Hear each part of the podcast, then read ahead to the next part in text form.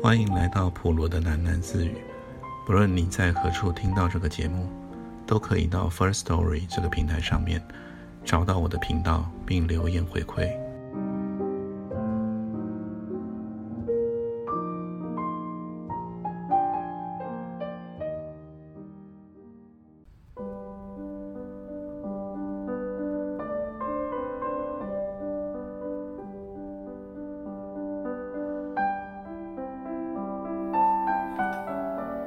今天我们来到了这本书的最后一个故事，片名是《沿铁路行走一公里》。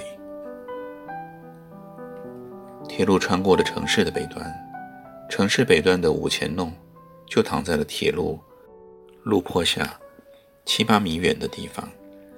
附近有一条河，因此河上架着一座浅灰色的大铁桥。火车驾过的时候。铁桥会发出一种空旷而清脆的震荡声。五钱弄的居民多年来听惯了这样的声音，在尖利刺耳的火车汽笛声中，邻居们在门前的谈话突然变成互相叫喊，为的是让别人听清他对天气或者腌制萝卜干的见解。有时从铁路上会传来某种阴暗的、残酷的消息。大凡都是关于死人的事。谁都知道，铁路作为神奇的交通工具之外，它也是一部简单而干脆的死亡机器。桥下吊死了一个男人，晒萝卜干的女人端着竹匾走过了狭窄的五钱楼，沿途散布着这个消息：三十来岁的一个男人，现在还吊在桥梁上。你们去看吧。晒萝卜干的女人端着竹匾，边走边说：“是用裤带吊死在桥架上的。你们去看，千万别看她的脸啊！吊死鬼的脸啊，最吓人的。”许多妇女和孩子们从家里匆忙地跑了出来，并且已经有人在五钱弄的十字路面上沙沙沙地奔跑，往大铁桥下面集结。见。放学走到了弄口的时候，与那群人撞上了。我去打听什么，剑就意识到铁路上又发生什么事了。于是，倩就摇晃着他的书包，跟他们在大铁桥的下面跑。桥洞下可以容忍的地方只是狭长的一条，所以剑这回不能挤到最前的位置上去了。桥洞的两侧已经挤满了观望的人群，简除了看见一片黑漆漆的活人的头部，什么也看不见。有人指着从桥架上垂下的一截蓝布条说：“就是那条裤带啊！”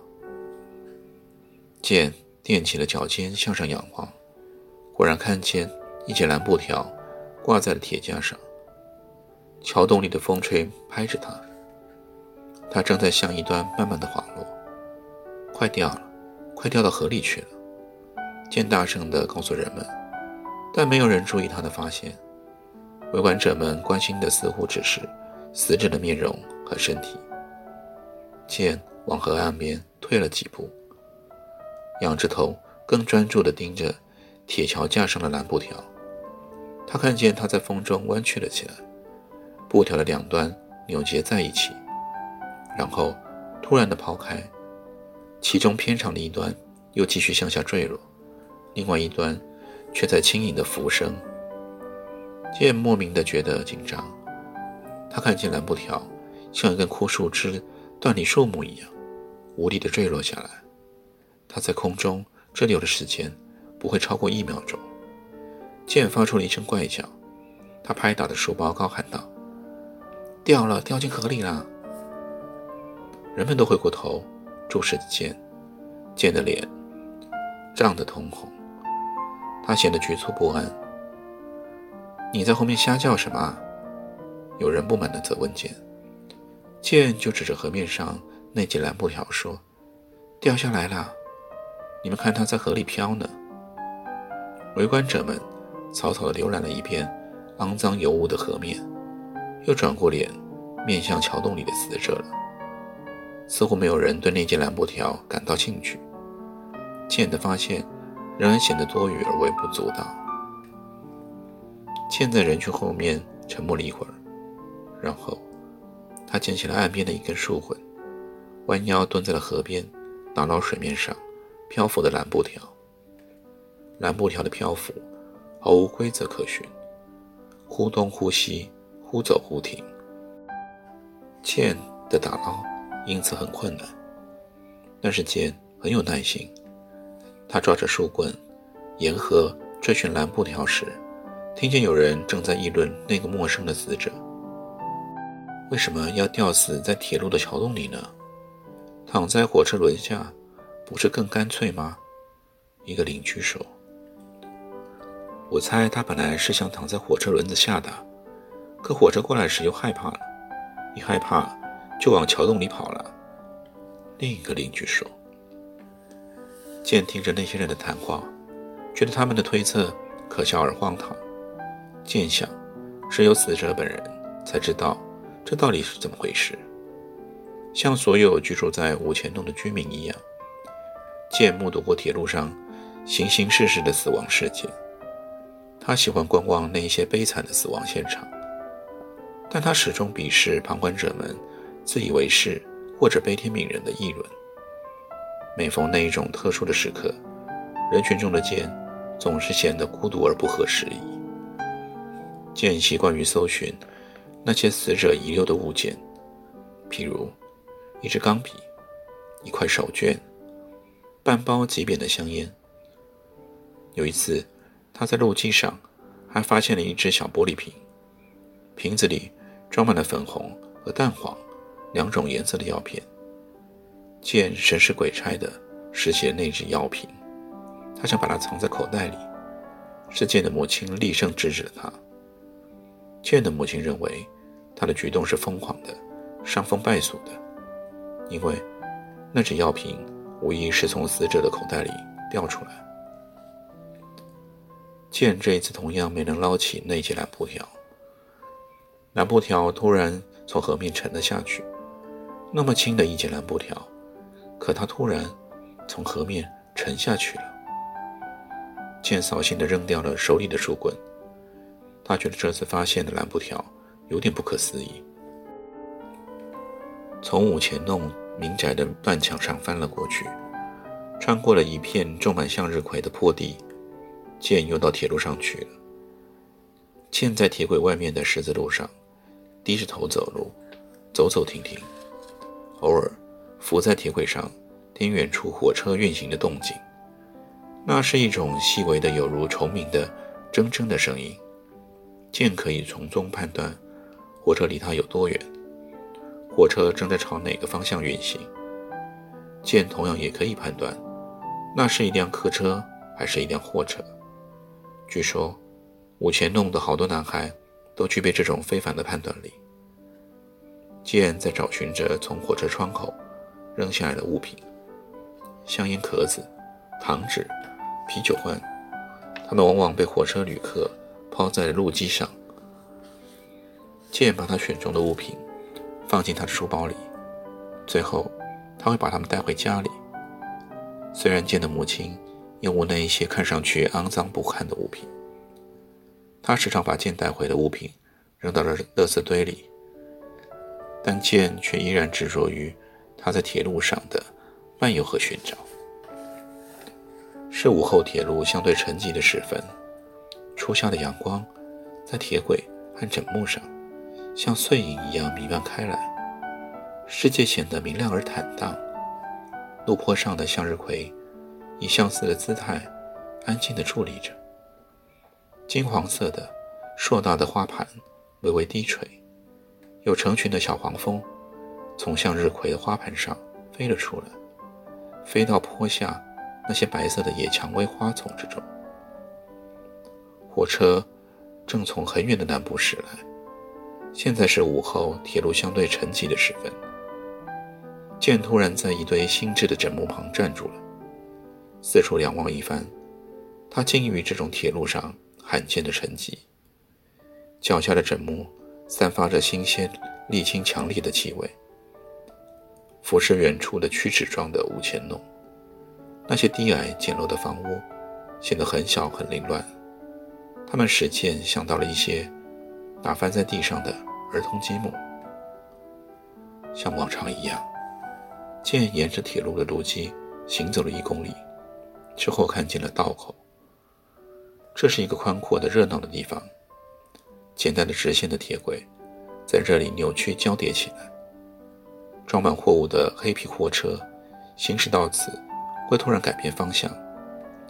剑一直觉得道口是一个有趣的、神奇的地方，而且他在道口可以看见那些。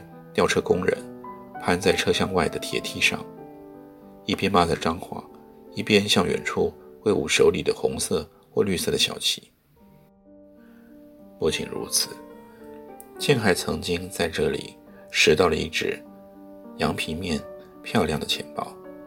虽然那只钱包早就失而复矣，但剑清晰地记得，钱包打开后一股奇怪的香味，一张。描色的陌生女人的照片，还有一张上海到哈尔滨的火车票。钱包里没有钱，剑并没有感到遗憾。他喜欢的是那张火车票，他知道它代表了一段非常漫长的穿越中国大部分的旅程。对于从未坐过火车的剑来说，这似乎像一件令人艳羡的珠宝。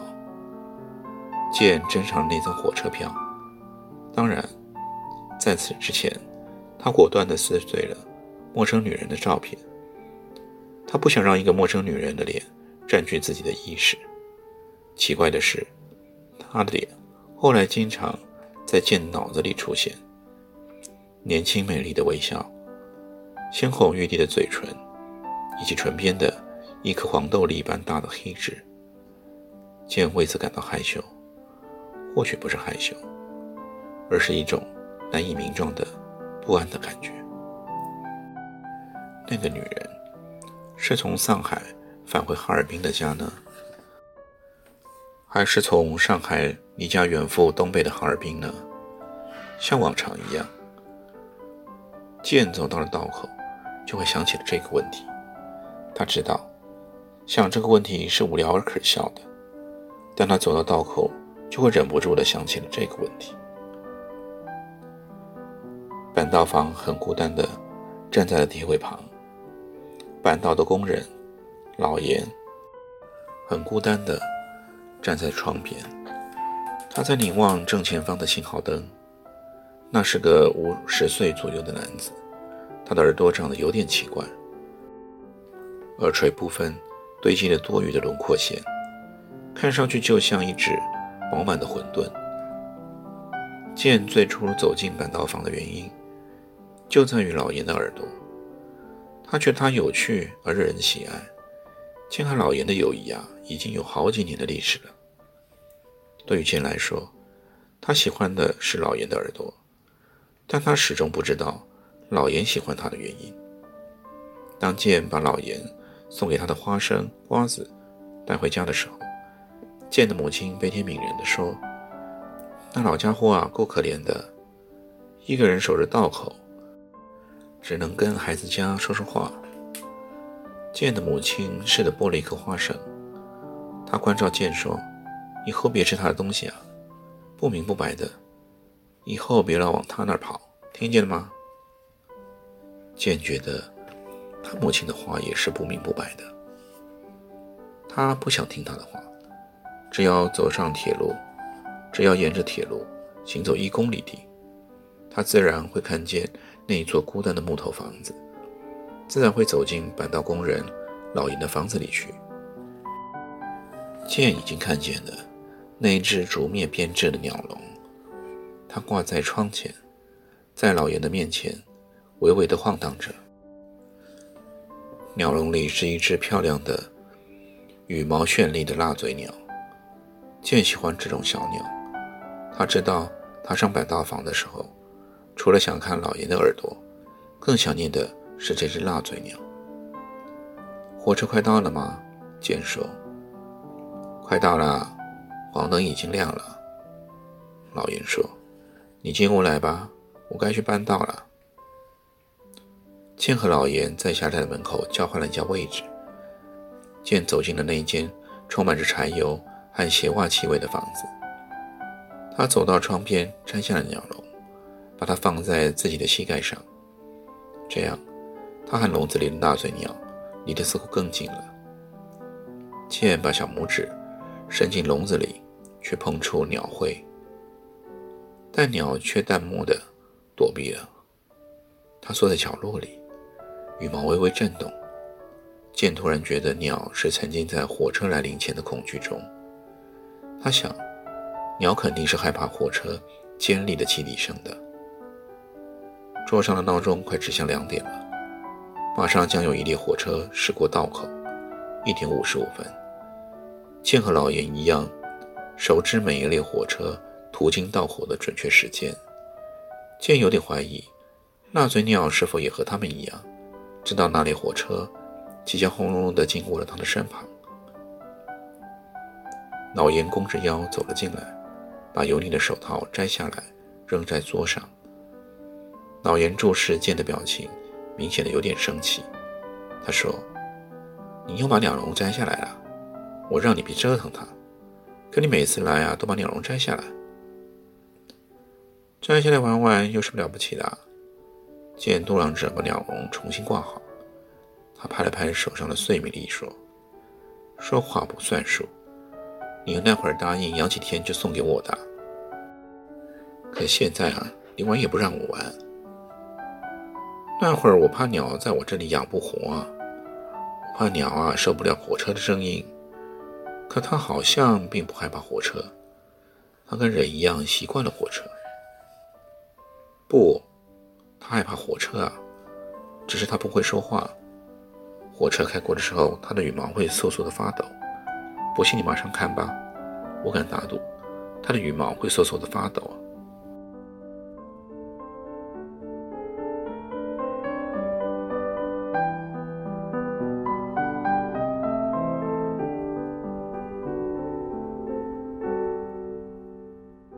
今天就先念到这里，我们改天见。